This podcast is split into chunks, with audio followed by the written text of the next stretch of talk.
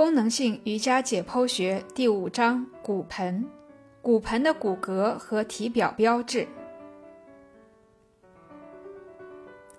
你常会听到有人用髋来指代骨盆，虽然这是可以理解的，但这种指称相对于我们的讨论来说太概括了。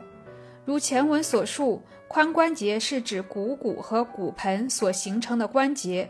在更口语化的表达中，“髋”这个词可以涵盖整个骨盆以及大腿上部的肌肉和骨骼。有时，骨盆的任意一侧都被称作髋骨。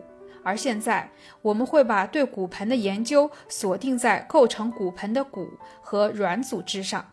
骨盆的两侧各有三块合为一体的骨，分别是髂骨、坐骨和耻骨。髂骨是骨盆上宽大而平坦的区域，我常说它的形状就像大象的耳朵。耻骨位于身体的前部，与羞处有关。坐骨位于髂骨的后下部，是骨盆上与臀部相对应的位置。这三块骨大致在髋臼的中心处合为一体，股骨头的巨大球形结构也在此处与骨盆结合。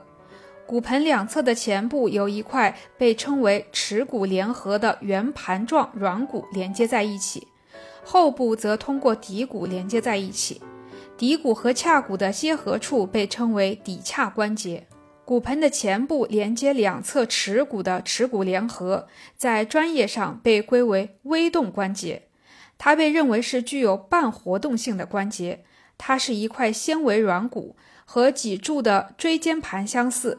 不过，该软骨中没有具有流动性的髓核。骨盆两侧的后下方是坐骨，坐骨上最容易用肉眼看到的部分是坐骨结节。坐骨结节是腘绳肌的附着部位。骨盆的外侧是嵌合股骨头的髋臼，它是髋关节的一部分。骨盆上有几处重要的骨性体表标志。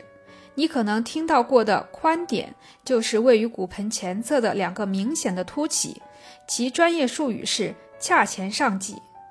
髂前上棘是两侧髂骨前端的凸起，其下方的凸起叫做髂前下棘，后者是股四头肌中的一个头的附着处。骨盆后侧有一个与髂前上棘对应的结构，叫做髂后上棘，是髂骨最后端的一个凸起。我们经常把这个凸起与骶髂关节联系起来。髂前上棘和髂后上棘之间的髂骨上缘叫做髂棘，它位于骨盆两侧的顶部，你能很容易地触摸到。另外，耻骨分为上下两支，即耻骨上支和耻骨下支。